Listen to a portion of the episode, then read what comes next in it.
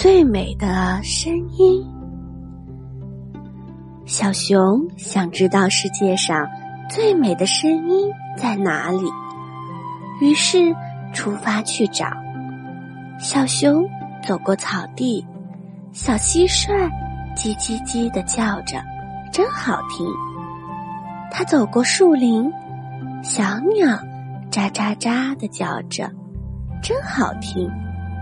它走过小溪，听到了小鸭的声音，小鸭嘎嘎嘎的叫着，真好听。它走过花园，小蜜蜂嗡嗡嗡的叫着，真好听。可是小熊总觉得这不是最美丽的声音，它找呀找呀，最后失望的。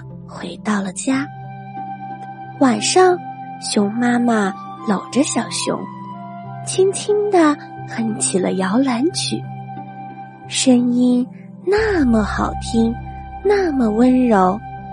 小熊惊奇的发现，原来这就是最美丽的声音。睡梦中，小熊露出了甜甜的微笑。